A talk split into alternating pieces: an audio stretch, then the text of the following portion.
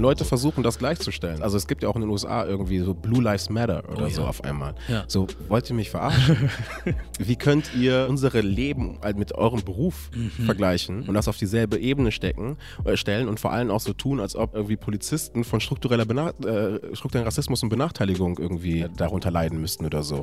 Die Polizei ist, das, die, ist die Quelle davon für ganz viele Menschen. Und die Polizei gerade, also überall, sollte doch die Aufgabe sein, irgendwie Sicherheit zu schaffen für Menschen. Und stattdessen ist die Polizei aber eine Quelle der Unsicherheit.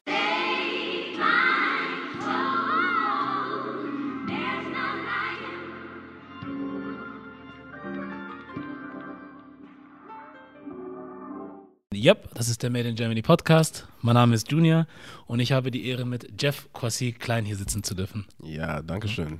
Danke für die Einladung, mir geht's gut. Ja, freut mich zu Wie hören. geht's dir denn? Ich kann nicht klagen. Schön. Alles Wunderbar. gut. Alles gut. Ja, wir haben gegessen. Der Magen ist gefüllt. Ja, So, jetzt kann ich auch konzentriert an die Sache rangehen. Mit Sushi und Wasabi geht das auf jeden Fall. So, lass mal Wasabi weg bei mir. das ist nicht so meins. Aber Sushi geht immer. Ja, was sage ich? Ähm, ich mache es kurz. Ich will jetzt gar kein so ein Riesen-Intro machen, sondern gucken, dass wir gleich ins Gespräch irgendwie einsteigen. Weil wir hatten es ja jetzt schon beim Essen gehabt, bevor wir hier alles angemacht haben. Und dann sollten wir eigentlich gleich da anknüpfen, wo wir aufgehört haben. Ähm, nur mal kurz so zum, zu, als ganz kleine Einführung. Os Oscar, nicht Oscar. Orkan Özdemir, der Gute. Der hat mir von dir erzählt. Und er hat gemeint, ich müsste mal unbedingt mit dir sprechen.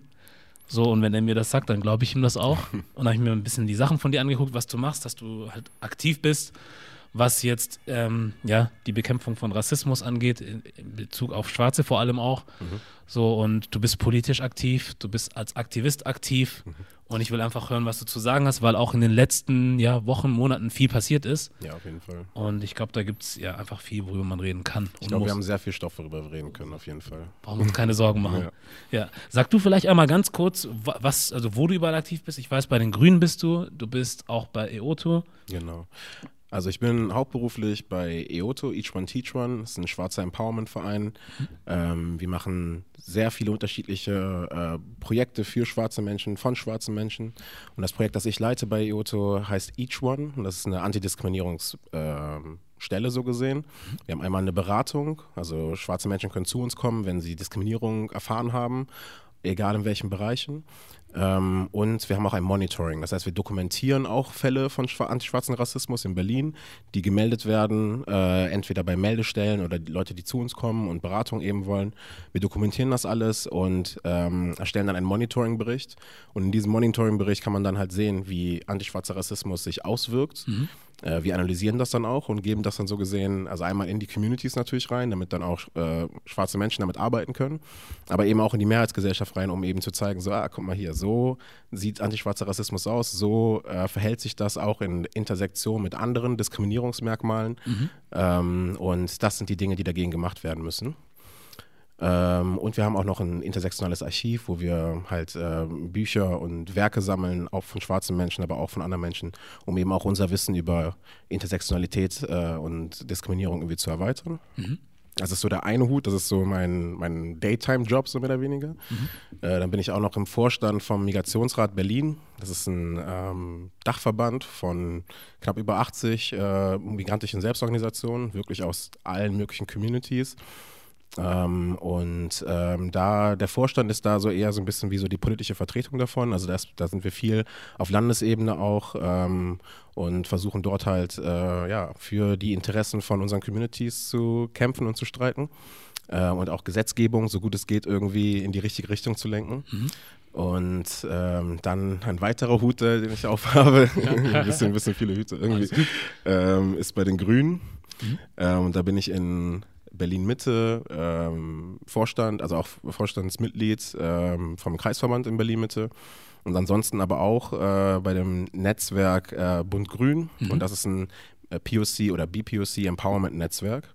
Und da geht es dann wirklich darum, äh, junge ähm, Menschen, also vor allem BPOCs, in die, Polit also in die Parteien zu bringen, so gesehen, sie, das Interess interessant für sie zu machen.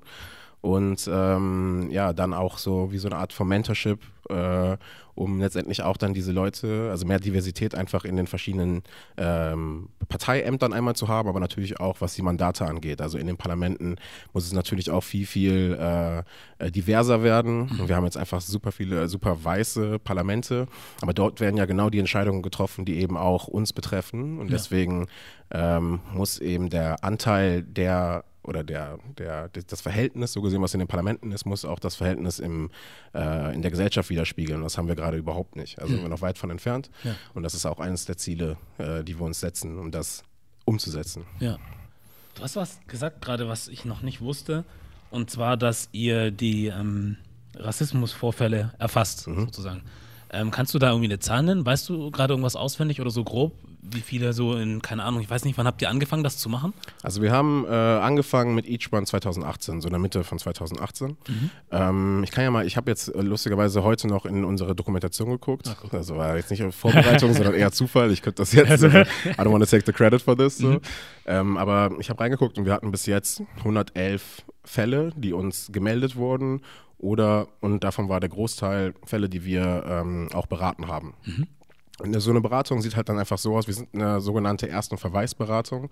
Das heißt, wir sind wirklich die erste Anlaufstelle. Also nicht nur bei antischwarzen Rassismus, auch wenn jetzt zum Beispiel äh, auf dem Job äh, irgendwie ein sexistischer Fall war oder so. Mhm. Ähm, es ist ja auch manchmal, es ist auch gar nicht so, so leicht irgendwie das zu unter unterscheiden, ähm, mhm. welcher Diskriminierungsfall äh, da war oder welches Diskriminierungsmerkmal jetzt da passiert ist. Deswegen ist unser Fokus auch schwarze Menschen.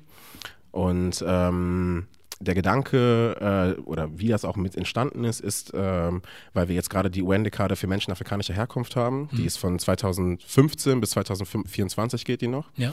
Und ähm, im Rahmen dieser Dekade waren halt äh, Expertinnen in Deutschland, sind durch Deutschland getourt und haben ähm, einfach gesehen, wie die menschenrechtliche Situation von äh, schwarzen Menschen in Deutschland ist.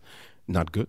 Ähm, und was sie halt vor allem auch festgestellt haben, ist, dass äh, es einfach gar kein, also eine sehr, sehr geringe Datenlage zu schwarzen Leben, schwarzen Existenzen, zu Diskriminierung gegen schwarze Menschen äh, gibt. Mhm. Und deswegen verstehen wir uns bei Each One oder auch EOTO generell auch so wie so eine Art um, äh, im Rahmen der UN-Dekade, um eben sichtbar zu machen, wie die Verhältnisse wirklich sind ja. und dass schwarze Menschen eben von einer sehr spezifischen Form von Rassismus betroffen sind, nämlich antischwarzen Rassismus. Mhm. Und was das im deutschen Kontext heißt, ähm, auf einer individuellen Ebene, also so im ganz normalen Alltag, so dieser sogenannte Alltagsrassismus, mhm. aber eben auch auf einer strukturellen Ebene. Ähm, wie sich das zeigt in Bildung, äh, wie sich das zeigt äh, auf dem Arbeitsmarkt und so weiter. Äh, und dann natürlich auch auf einer institutionellen Ebene, also wie so gesehen die Strukturen dann übergehen in die Institutionen und die Institutionen auch diese Strukturen weiter festhalten oder weiter aufrechterhalten.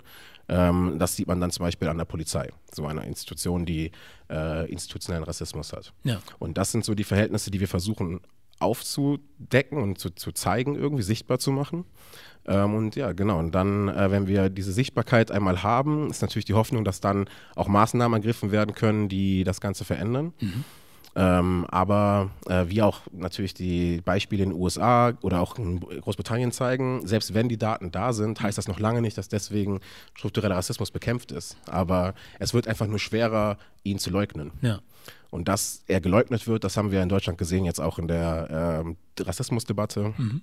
Ich fand es ja am Anfang ganz cool. Da ging es dann auf einmal los mit, ähm, dass wir auch in Deutschland über strukturellen Rassismus gesprochen haben. Das war irgendwie eine große Veränderung, weil es sonst immer nur auf dieser individuellen Ebene besprochen wird. So. Mhm. Aber das ist ganz schnell dann wieder so zurückge pivoted, so mehr mhm. oder weniger. Ganz schnell wieder zurück zu, ey, du, schwarzer Mensch, erzähl doch mal von deinen äh, persönlichen Erfahrungen. Und dann haben die sich in diese ganzen Studios bei Markus Lanz, äh, Anne Will und wie auch immer, ja. haben die sich Expertinnen hergeholt, also mhm. Leute, die damit ihr Geld verdienen und die wirklich Ahnung haben und haben die aber darauf reduziert, dass sie ihre individuellen Erfahrungen schildern sollen. Schwach, und erst schwach. dann, wenn so gesehen dann schwarze Menschen ihre individuellen Erfahrungen schildern, erst dann wird es irgendwie als ein Problem wahrgenommen oder so. Mhm. Wenn wir aber von einem kollektiven Problem reden, von Strukturen reden und so weiter, dann versteht das auf einmal keiner mehr. Ja.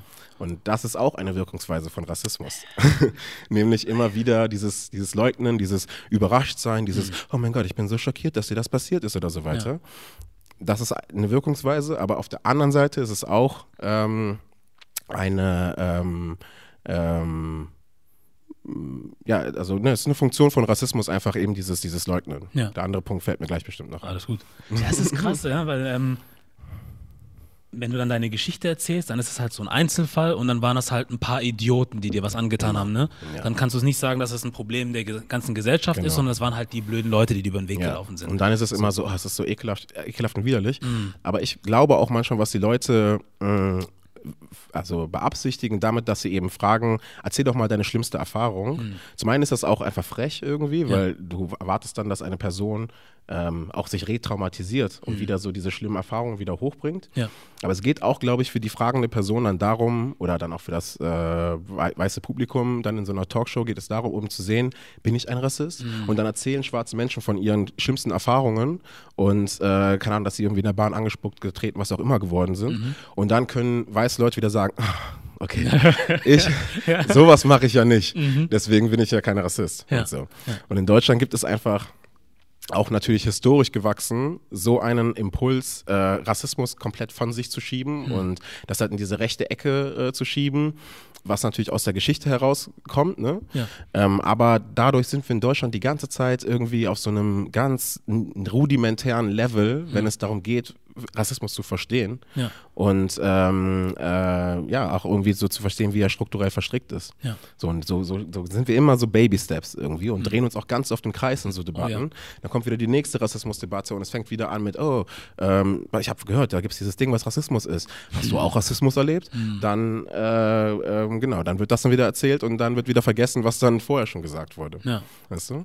Es ist verrückt, vor allem für eine Gesellschaft, die dann irgendwie, also weißt du, du kannst Leute oder Menschen aus anderen Kulturen äh, insofern bezeichnen, dass man sagt, die leben hinterm Mond oder die sind zurückgeblieben und die haben keine Bildung erfahren und leben noch in was für einem Jahrhundert. So, aber dann, wenn du dir das anguckst, wo du denkst, wir sind in einem der reichsten Länder der Welt, wir haben Bildung oder Zugang zu sehr viel Bildung und was weiß ich, wir haben Freiheiten und, und, und, ja. Und dass man in diesem Setting nicht hinkriegt, solche Sachen irgendwann mal zu checken, sondern dass es immer noch Leute geben muss, die in irgendwelche Studios gehen und ihre äh, Erfahrungen erzählen müssen, weil eigentlich ist doch das Ding das, dass du dich selber reflektieren musst und dich selber fragen musst, warte mal kurz, was mache ich denn eigentlich in dieser ganzen Sache? Weil, okay, gut, ich habe zwar keine Ausländer zusammengeschlagen oder keine schwarzen Menschen oder nicht angespuckt so, aber zum Beispiel höre ich manchmal zu, wenn meine Freunde oder was auch immer irgendwelche Leute als sonst irgendwas bezeichnen und sagt da auch nichts. So, darüber soll man mal nachdenken, wo man dann sagt, hey, gut, ich beleidige vielleicht niemanden, ich bin nicht böse irgendjemand gegenüber, aber inwiefern unterstütze ich diese Sache mit, indem ich zum Beispiel gar nichts sage? So, Genau, das ist ja auch so. ein wichtiger Teil, oder? Absolut. So, Schweigen ist halt auch einfach äh, Komplizenschaft.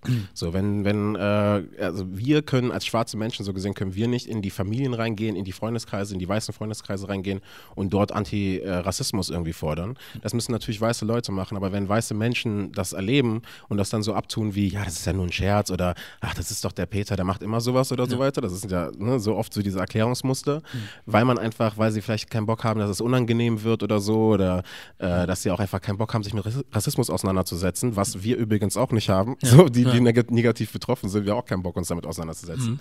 Aber wir werden dazu gezwungen, weil die Gesellschaft eben so ist und weil das die Erfahrungen sind, die wir ähm, tagtäglich machen. Ja. Wohingegen, und das ist eben auch das Privileg, ähm, die Augen davor verschließen zu können und eben nicht Rassismus ähm, sehen zu müssen. Ja. Das ist ein Privileg und dieses Privileg leben halt viele Leute und so kann dann auch dieses, ähm, ja, so, so können die, äh, diese rassistischen Einstellungen äh, können dann einfach auch überdauern, so mit der Zeit. Ja. Und der Grund auch, warum sich natürlich viele auch dagegen wehren, wenn sie dann auf einmal so einen Bewusstseinssprung haben und auf einmal äh, verstehen, okay, es gibt hier auch Rassismus und so weiter, mh, das spri- entspricht ja auch nicht dem eigenen Selbstbild. Wir sind hier in Deutschland aufgewachsen. Ich weiß nicht, wie das bei dir war, als du aufgewachsen bist, aber man hat doch schon immer so dieses Ding so, ja, europäische Werte und irgendwie Deutschland, gerade Deutschland ist so vorbildlich wie kein anderes Land mit der Geschichte umgegangen und so.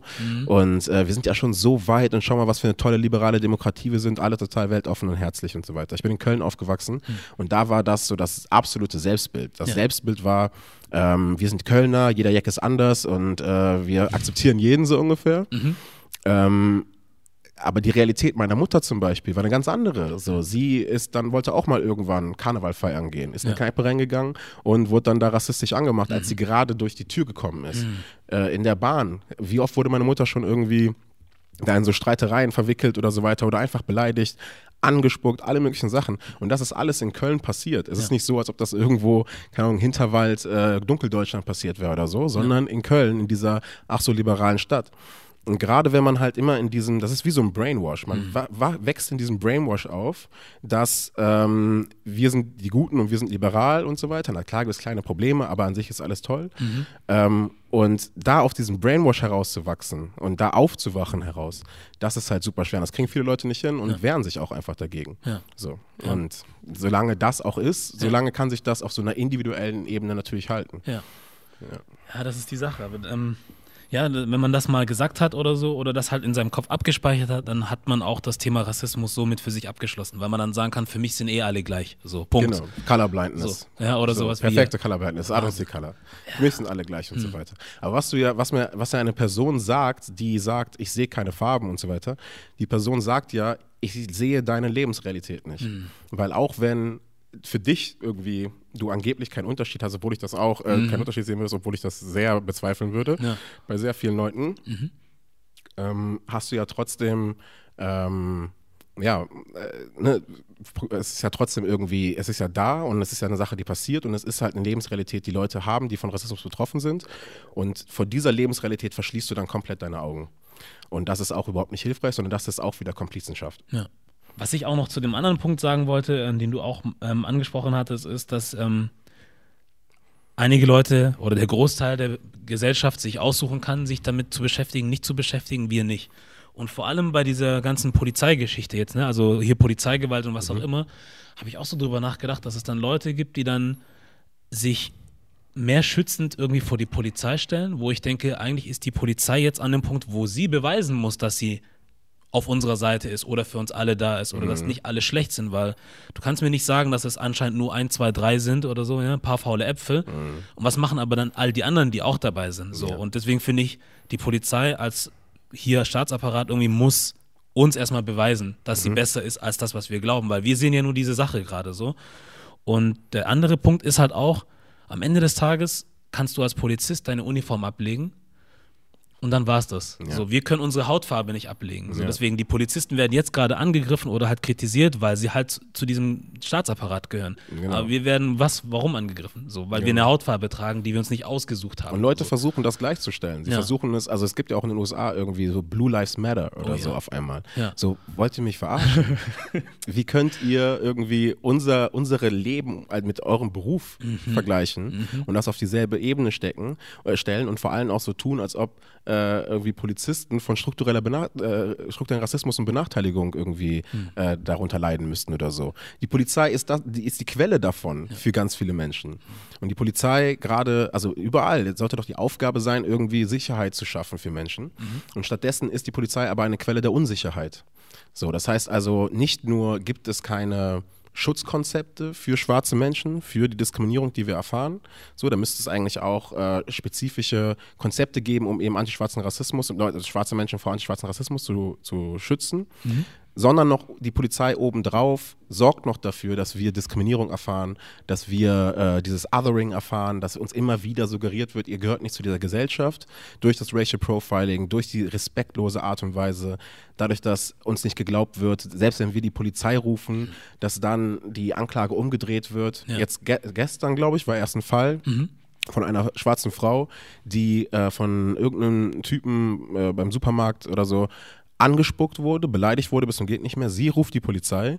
Die Polizisten ähm, glauben irgendwie dem, dem, dem Täter eigentlich mehr. Mhm. Äh, äh, sind auch, haben auch irgendwie äh, ähm, ihre Zeugenaussagen gemacht. Und dann hat das Gericht das Ganze umgedreht und der Frau jetzt angedroht, dass sie entweder 500 noch was Euro zahlt oder 35 Tage ins Gefängnis geht.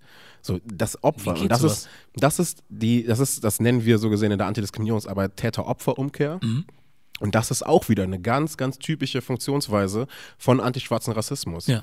Aber um das zu verstehen ne, und diese Zusammenhänge zu verstehen, gerade deswegen müssen wir dokumentieren und ja. müssen halt irgendwie aufzeigen, dass es nicht einfach nur ein Fall ist, der einer Person passiert ist, mhm. sondern wir haben so viele Fälle, wo genau das passiert. Und dann sieht man eben, okay, das ist eine Struktur, das ist ja. nicht einfach nur ähm, äh, ein Einzelfall oder so. Ähm, und genau, und das, das, das gilt es halt sichtbar zu machen. Aber selbst wenn das sichtbar ist, zeigt, sehen wir ja trotzdem auch zum Beispiel auch in der Reaktion von Horst Seehofer, Mhm. der dann irgendwie, obwohl, also trotz NSU 2.0, trotz der Verstrickung der Polizei und äh, Verfassungsschutz natürlich auch in den NSU-Morden, trotz der äh, Drohbriefe äh, an, ähm, an die äh, an Anwältinnen und so weiter, trotz der äh, rechten Netzwerke innerhalb von verschiedenen Polizeien in verschiedenen Bundesländern, trotz dessen und jetzt noch die Anklage zum Racial Profiling, sagt dann so ein Horst Seehofer trotzdem, ich kann kein Problem erkennen. Da machen wir auch keine Studie zu. Ja. Natürlich, der Mann ist ja nicht blöd. Ja. So, der weiß natürlich, dass da was ist. Ja. Und er weiß natürlich auch, dass wenn ein Vor, vor äh, also wenn ein äh, wenn etwas im Raum steht, irgendwie ein Vorwurf im Raum steht, dass man dann erstmal nachprüft. So, es kann ja nicht schaden, mal zu gucken. Und wenn er so, so, eine, so ein Be- Selbstbewusstsein in die Polizei hat, dann sollte er eigentlich keine, keine, kein Problem damit haben. Was das aber ist, ist einfach nur eine Machtdemonstration. Das ist nichts, das ist eine Machtdemonstration. Er zeigt, ich bin hier am Hebel und wenn ich das nicht will, geht hier gar nichts. Und ihr könnt so lange rumschreien und so weiter. Am Ende entscheide ich das oder entscheiden wir das als Partei, entscheiden wir das als Ministerium oder was auch immer. Ähm, aber auch das ist eben eine Form von Rassismus und von strukturellen Rassismus. Und da sehen wir dann auch die Verstrickung ähm, eines ganzen, also von verschiedenen Institutionen. Ja, also die Polizei, ähm, der wird von der, von der, ähm, von der Politik der Auftrag gegeben, dass sie durch Racial Profiling äh, Migration managen soll, dass sie irgendwie äh, illegale Menschen irgendwie finden soll. Die Polizei kriegt dafür gewisse ähm, äh, Werkzeug, gewisses Werkzeug an die Hand, nämlich jetzt in dem Fall verdachtsunabhängige Kontrollen. Das heißt, die Polizei kann einfach hingehen, nach einem Raster, was sie sich irgendwie überlegen, dann Leute kontrollieren. Ähm, und äh, genau, das führt dann zu ganz viel Rassismus, ganz viel Problemen irgendwie. Wenn es dann aber zu einer Anklage kommt, dann ist die Justiz wieder da, um die Polizei, um der Polizei den Rücken frei zu halten. Ja. So, und wenn dann das Ganze zu einer gesellschaftlichen äh, Debatte wird, dann ist ganz oben der Chef, der allen nochmal den Rücken frei hält und so dieses ganze System ähm, ja, weiter am Laufen lässt, diese ganze Maschine weiter, weiter äh, so, so laufen lässt und, und äh, genau, und dann halt einfach einen Riegel davor stellt. Ah, das ist verrückt. So funktioniert und wir haben das einfach in real life, in real time gesehen, wie das funktioniert. Ja. Und dagegen anzugehen, ist äh, natürlich eine Mammutaufgabe. Ja. So, weil wir gar nicht in dieser Machtposition sind, um das zu ändern. Und selbst wenn es dann Einzelne von uns gibt, die vielleicht in diese weißen Machtinstitutionen reinkommen, äh, heißt das ja noch lange nicht, dass diese Menschen dann in diesen Positionen ähm, wirklich was ändern können, weil eben dieser ganze Apparat ausgerichtet ist darauf, so zu funktionieren. So. Ja. Und deswegen ist immer die, auch die Frage, und das ist auch eine Frage, die ich mir stelle, als jemand, der sowohl in der Zivilgesellschaft aktiv ist, aber eben auch äh, in der Politik aktiv ist, ähm, frage ich mich manchmal natürlich so, Revolution oder Reform? Und ich sehe irgendwie gerade auch nicht, dass wir das so gut reformieren können, dieses System. Ja. Ne, weil das System so funktioniert, wie es funktionieren soll. Es ist nicht so, dass es eine, ähm, ein, einen Schaden gerade hat, die Art, wie eben dieser, dieser Sicherheitsapparat funktioniert, sondern genau so wurde er aufgestellt und genau so funktioniert er. Ja. So, deswegen ist die Frage, kann man das dann reformieren, wenn das eigentlich, also kann man eine Maschine so gesehen reparieren, wenn sie eigentlich so läuft, wie sie laufen soll? Das Das ist die Frage. ja. Ich habe eine Frage dazu. Und zwar, du bist ja in der Politik mit drin. Ja. Mehr oder weniger. Ja. So, das weißt du besser, in wie vielen Teilen so, aber du bist ja irgendwo mit drin. Mhm. Und ähm, anscheinend, also das sagen wir uns ja immer, sind wir eigentlich, also die Mehrheitsgesellschaft ist ja eigentlich gut. So, und die will ja niemandem was Böses. Und wir sind ja alle fair und demokratisch und wir lieben Menschen und Rechte und dies und das und Mhm. Mhm. so. Also, der ganze Katalog. Von den Menschen weiß ich nicht, was ich von denen erwarten soll, ja, aber ich denke jetzt von der Politik, die, ich dachte doch, Politiker sind für uns da, so fürs Volk. Ich dachte, das war so das, die Idee dahinter, dass sie für uns da sein soll.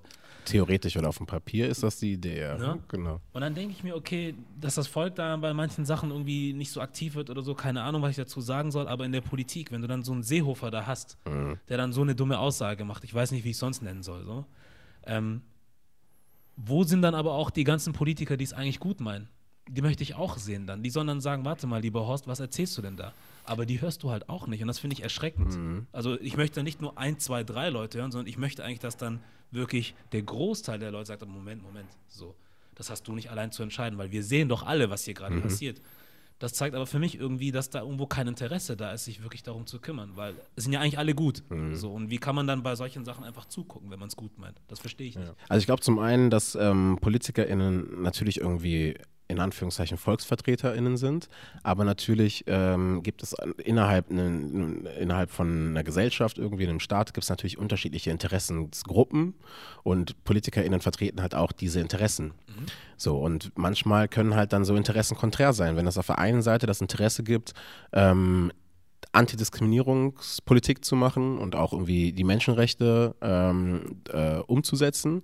Und auf der anderen Seite aber auch das Interesse, weiter mit der Polizei zu arbeiten und noch weiter ähm, irgendwie so, ne, dieses, dieses Verhältnis irgendwie zu haben. Ja. Gerade das Verhältnis zwischen Legislative, also den Parlamenten und der Exekutive, die letztendlich die Beschlüsse und die, äh, die Gesetze umsetzen müssen und so weiter. Mhm. Dann beißen sich halt Interessen. Und gerade die CDU ähm, ist ja sehr nah immer an, gerade weil sie, ne, sie, CDU, was so Innenpolitik angeht und Sicherheitspolitik und so, das ist ein ganz großes Steckenpferd der CDU. Hm. Und da beißt sich das Interesse dann ganz stark. Ja. Aber auch zum Beispiel bei der SPD, zum Beispiel, war es ja auch so, da hat ja auch Saskia Esken, die äh, Vorsitzende oder hm. Co-Vorsitzende äh, von der SPD, hat ja auch ähm, gesagt, dass sie denkt, dass Deutschland ein, latent, wie sie sagt, latentes äh, strukturelles Problem hat. Ne? Man würde jetzt eigentlich denken, also du und ich würden jetzt denken, irgendwie das noch ziemlich weich ausgedrückt ausgedrückt mhm. irgendwie. Ja. Aber sie hat einen Shitstorm bekommen dafür. Von ihren eigenen Parteikollegen auch und auch von der ganzen äh, Partei äh, oder auch von der ganzen Parteienlandschaft, weil sie weil die dann nämlich gesagt haben, das ist das Witzige, dass es keine Pauschalaussagen über die Polizei geben sollte. Mhm. So. Aber dass natürlich diese ganzen rassistischen Aussagen komplette Pauschalaussagen Danke. sind, Danke. das merkt man natürlich dann nicht. Ja. Das sieht man halt nicht, weil, äh, nee, ist, ist ja jetzt irgendwie, ne? sind ja nur die Schwarzen, sind ja nur die POCs und so weiter. Ja. Ähm, äh, die haben wieder irgendwelche Flausen im Kopf oder was auch immer. Aber daran sieht man, auch an der SPD zum Beispiel gibt es natürlich Interesse, gerade was so Gewerkschaften angeht, ist sich nicht zu verscherzen mit der Polizeigewerkschaft.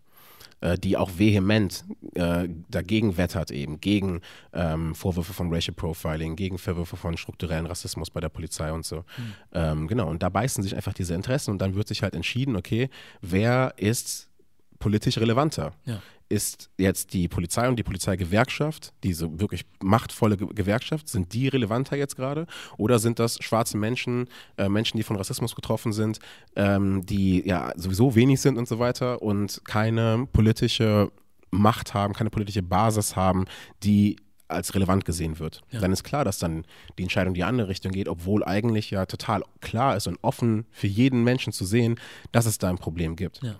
Aber es sind unterschiedliche Interessen. Ja, aber die Frage ist doch jetzt hier wirklich, was für Interessen hast du denn als Politiker zu haben, außer das Wohl der Menschen? So, also es kann ja nicht sein, dass wiedergewählt zu werden mhm. wichtiger ist als Menschen oder dass eine bestimmte Partei mehr Macht hat in diesem ganzen Gefüge. Das sollte doch, also klar, man braucht eine gewisse, was weiß ich, Macht, was auch immer, um irgendwie gewisse Dinge durchdrücken zu können, die man halt irgendwie durchdrücken möchte. Andererseits kann ich nicht sagen, also es geht nicht in meinen Kopf rein, dass man sagt, okay, weil wir irgendwie äh, so und so viele Sitze am Ende des äh, Tages wieder haben möchten mhm. oder so, dass wir deswegen dazu bereit sind, Sachen unter den Teppich zu kennen oder zu sagen, okay, mit denen dürfen wir es aber nicht verscherzen, weil sonst, wenn wir wieder gewählt werden wollen und was auch immer oder Unterstützung oder sonst was brauchen, dann sind die nicht mehr für uns da und das können wir uns nicht erlauben. Also ich denke doch am Ende des Tages doch einfach die Partei oder wer auch immer gewählt werden, wer am fittesten ist, sage ich mal, mhm. so wo man sagt, okay, das Volk hat entschieden, dass die Gruppe wohl am fittesten ist oder dass die Person jetzt dazu ähm, ernannt wurde, Bundeskanzler, Bundeskanzlerin zu werden. So, und dann ist das halt so. Aber wir können doch jetzt nicht anfangen, so, oder was heißt anfangen? Das läuft ja immer so, ähm, im Hintergrund House of Cards zu spielen, irgendwie so. Ja. Also, weil wir sind Menschen ja am Ende des Tages. Auf jeden Fall. Es soll doch erstmal um uns gehen, bevor es um irgendwas anderes geht. So, das weißt du, das ist auf jeden Fall sehr löblich, dass du das so siehst. Und eigentlich würde man denken, dass unser Gesellschaftsvertrag, nämlich das Grundgesetz, dass das auch vorsieht. Der erste Artikel ist, äh, die Würde des Menschen ist unantastbar. Und gerade mit der deutschen Geschichte sollte das eigentlich äh, Front und Center sein in den Überlegungen und auch in der Art und Weise, wie wir politische Agendas und wichtige Themen und relevante Themen aussuchen. Mhm. Die Realität zeigt aber, dass ein Staat ganz anders aufgebaut ist, als eben das der, dieser Gesellschaftsvertrag hergibt. So, also das eine ist, dass PolitikerInnen gewählt werden wollen und um gewählt werden zu können, also um, um diese Stimmen zu bekommen, ähm, müssen sie auch gewisse Interessen vertreten mhm. irgendwie. Ähm, Und das andere ist natürlich dann die Frage, okay, wenn du dann ähm, die Macht hast, wenn du jetzt eine Regierung stellst oder so weiter, so wie machst du Politik? Also wie wird dann Politik wirklich umgesetzt, das, was du machen möchtest? Und damit du das machen kannst, auch als Legislative, ähm, brauchst du eine Exekutive, mit der du gut zusammenarbeitest. Mhm. Wenn du die die ganze Zeit anschwärst, das ist natürlich der Gedanke, den die haben. Wenn du die die ganze Zeit anschwärst und anschwärzt und die ganze Zeit irgendwie eigentlich, ich habe gerade mal gemerkt, so dieses Wort anschwärzen. ich wollte auch gerade sagen, ist mir Krass, auch jetzt Mann. aufgefallen, ja. ja. Okay, gut. Wenn du die die ganze Zeit irgendwie disst und fertig machst und die ganze Zeit äh, irgendwie sagst, so, ihr seid scheiße, ihr müsst euch reformieren, dann kann es sein, dass dann natürlich einige äh, von, sich vom Kopf gestoßen fühlen. Das Problem ist aber, warum sind diese Menschen überhaupt in dieser Position? Das, das ist ja das Problem. Das und deswegen muss sich, also was, wenn, wenn wir schon sagen, dass sich diese Systeme reformieren müssen, heißt das, dass auch andere Leute natürlich an den Entscheidungen mit beteiligt sein müssen. Hm. So, und genau das ist ja das, was äh, wir auch bei Bund Grün zum Beispiel versuchen, dass ja. wir eben die Leute, die denken wie wir oder beziehungsweise auch unsere Interessen vertreten, dass die eben dann auch mit an den Entscheidungstischen sitzen ja. und auch äh, an, also auch nicht nur in der Politik, also jetzt in den Parlamenten, sondern auch in der Verwaltung sind, um eben dann genau ähm, ja, da auch äh, unsere Interessen äh, sichtbar zu machen und Perspektiven zu vertreten. Ja. Genau. Aber das ist ähm, ein, ein Ziel irgendwie, das ist ein, ein utopisches Ziel, so mehr oder weniger. So, ne? Und wir müssen da Step für Step ganz langsam hinkommen. Aber man sieht ja an, der, an den, dem Widerstand und mhm. an der Resistenz dagegen und so und immer diesen Leugnen und so weiter und so fort, mit was wir es hier eigentlich zu tun haben. Das ja. sind Jahrhunderte gewachsene rassistische Denkmuster, die sich in die Köpfe über Generationen eingebrannt haben. Ja. Und das rauszubekommen oder auch eine gewisse Empathie zu empfinden, das ist ja auch manchmal das Ding, dass es einfach nur an Empathie fehlt. Ja. Diese Empathie zu finden, das, daran scheitern viele Leute. Mhm. Und daran scheitern vor allem viele Leute, die eben ähm, ja, in ein gewisses Privileg, in gewissen Privilegien aufgewachsen sind, dass sie sich eben nie mit so welchen Themen auseinandersetzen mussten, wirklich. Ja. Ja, das ist aber krass, ne? weil man sagt ja, also, wie soll ich das erklären? man spricht ja davon, dass wir zum Beispiel oder viele äh, schwarze Menschen in der Diaspora irgendwie ähm, ein gewisses Trauma weitervererbt bekommen haben, mhm. in irgendeiner Art und Weise. Deswegen sollte es auch machbar sein, wie du gerade gesagt hast, auch gewisse rassistische Denkweisen oder Auf was auch Fall. immer vererben zu können oder mitgeben zu können Auf in die nächste Fall. Generation, auch wenn sie nur unterschwellig sind oder nicht so groß oder wie auch immer. Aber warum sollte das nicht auch möglich sein? Genau.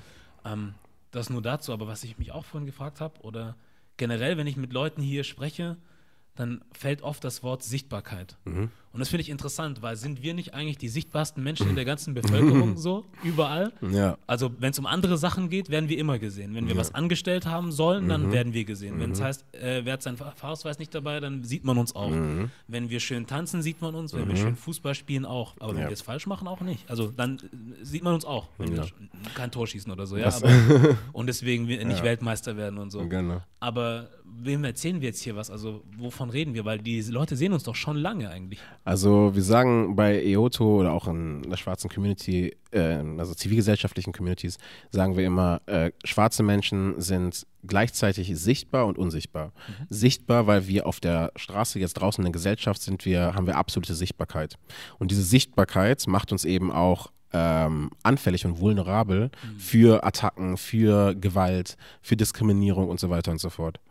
Ähm, strukturell gesehen sind wir aber unsichtbar, weil wir gar nicht wahrgenommen werden als eine spezifische Gruppe. So, wir werden gar nicht wahrgenommen als schwarze Menschen, jetzt nicht jetzt irgendwie von den Leuten selber, sondern von den Institutionen und von den Strukturen. Ich habe ja eben schon gesagt, so, es gibt keine Schutzkonzepte von der Polizei, von der LKA, was auch immer, ähm, um eben ähm, schwarze Menschen zu schützen vor diesen krassen Diskriminierungsfällen.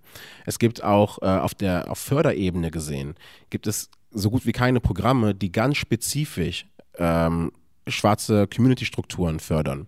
So, das EOTO zum Beispiel als Organisation ähm, so gut dargest äh, dargestellt ist, ist großartig, aber es kann ja so gesehen nicht sein, dass es so wenige, vielleicht noch EOTO und ISD, so wenige äh, schwarze Organisationen gibt, die strukturell ein bisschen besser äh, aufgestellt sind. Ja. So, es muss natürlich noch viel, viel mehr geben. Da ist ein ganz großer Bedarf und da ist auch eine ganz große Lücke. Mhm. Aber diese Lücke wird nicht gesehen, weil wir überhaupt gar nicht vorkommen in der Vorstellung davon, welche äh, Strukturen jetzt irgendwie unterstützt werden sollen, welche Communities eben durch Jahr Jahrzehnte, jahrhundertelange Benachteiligung eben äh, prekarisiert worden sind und jetzt so gesehen eigentlich nachholend äh, ähm, Geld und Strukturen aufgebaut werden müssen, mhm. damit diese äh, Communities eben aus dieser Situation herauskommen und sich selber aus dieser Situation herausbringen können. Ja. So, das kommt gar nicht vor und deswegen, wir sind gleichzeitig sichtbar, wie, also komplett sichtbar und andererseits auch wieder komplett unsichtbar. Ja.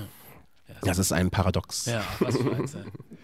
Ja, aber ähm, du hast es jetzt auch vorhin gesagt gehabt, also das Wort Empathie, das hört man ja auch immer wieder, wenn es um diese ganze Unterhaltung geht.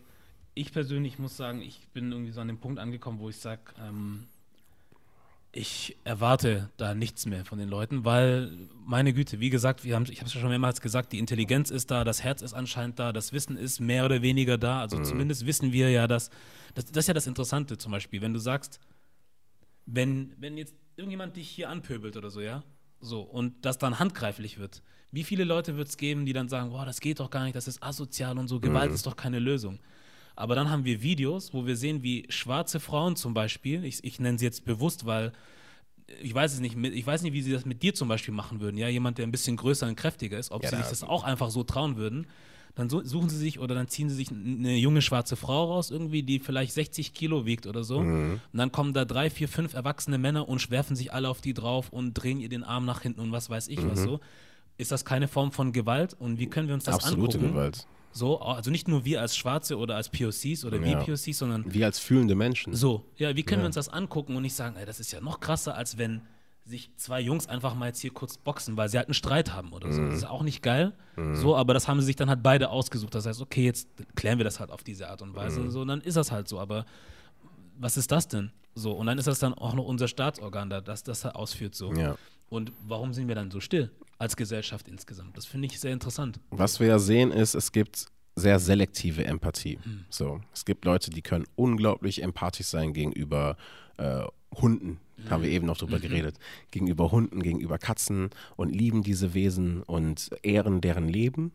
Gleichzeitig ist es denen vollkommen scheißegal, dass täglich ähm, schwarze Menschen, ähm, POCs, im Mittelmeer ertrinken, in Moria in elendigen Verhältnissen leben. Mhm. Seit fünf Jahren äh, ähm, oder noch länger gibt es dieses Camp. Ähm, und äh, das ist irgendwie so weit weg, das sind irgendwie Leute, die haben sich das ja ausgesucht und sind sowieso ein bisschen suspekt und so weiter. Mhm. Und deswegen wird die Empathie komplett selektiv einfach nur eingesetzt. So. Und das führt dann genau dazu. Aber natürlich, und ich glaube, manche Leute sind sich auch nicht so sehr darüber bewusst, wie tief sitzend eigentlich ihre rassistischen Einstellungen sind. Mhm.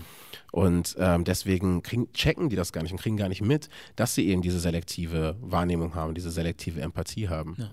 Ähm, aber ja, das, also ich weiß nicht, was ich dazu sagen soll, ja, weil als, als eine Person, die mh, mm, ja selber auch irgendwie von verschiedenen Diskriminierungen betroffen ist, ist es dann auch schwer, irgendwie eben nicht ja auch solidarisch zu sein oder auch Empathie, Empathie zu fühlen für Menschen, die durch ähnliche Situationen gehen. Mhm. Deswegen, es ist auch Teil, so gesehen, finde ich zumindest, schwarzer äh, Identität oder schwarzen Lebens, eben ähm, diese anderen Dinge auch zu sehen ja. und da nicht den, die Augen verschließen zu können. Weil wenn, wenn ich das bin, wenn, wenn das Leute sind, die aussehen wie ich, dann kann ich das auch genauso sein.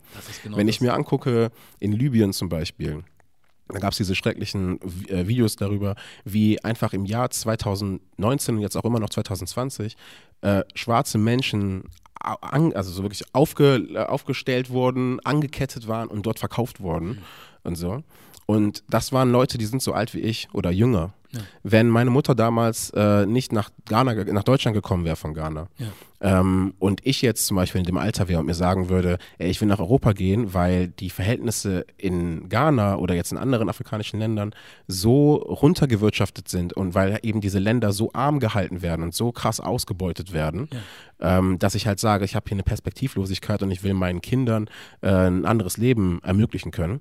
Und wenn ich dann sage irgendwie, okay, ich gehe jetzt los, begebe mich über diesen äh, Weg über die Sahara, diesen tödlichen Weg über die Sahara und bin dann in Libyen, das hätte ich genauso sein können jetzt heutzutage. Mhm. So und deswegen habe ich gar keine andere Wahl, als da mitfühlen zu sein und mitzudenken und und ähm, ja, ich habe keine andere Wahl, als dass mich das was angeht. Ja. Weißt du? Und das ist auch, dann sind wir wieder zurück beim weißen Privileg. Mhm. Weil das weiße Privileg gibt einen eben diese Wahl, gibt einen dieses Privileg zu sagen, selektiv zu sein und zu sagen, irgendwie, das sehe ich, das sehe ich nicht, das ist wichtig, das ist nicht wichtig. Dieses Privileg haben wir auch ganz oft nicht. Ja. Ohne jetzt zu sagen, dass jetzt alle schwarzen Menschen total altruistisch sind und äh, total empathisch und so weiter. Es mhm. gibt ne, genügend Leute, ja. die komplett daneben sind und so in allen möglichen Communities. Ja. Aber zumindest für mich kann ich sagen, dass das für mich auch eine Teil, ein Teil schwarzer Identität ist. Ja. So. Ui.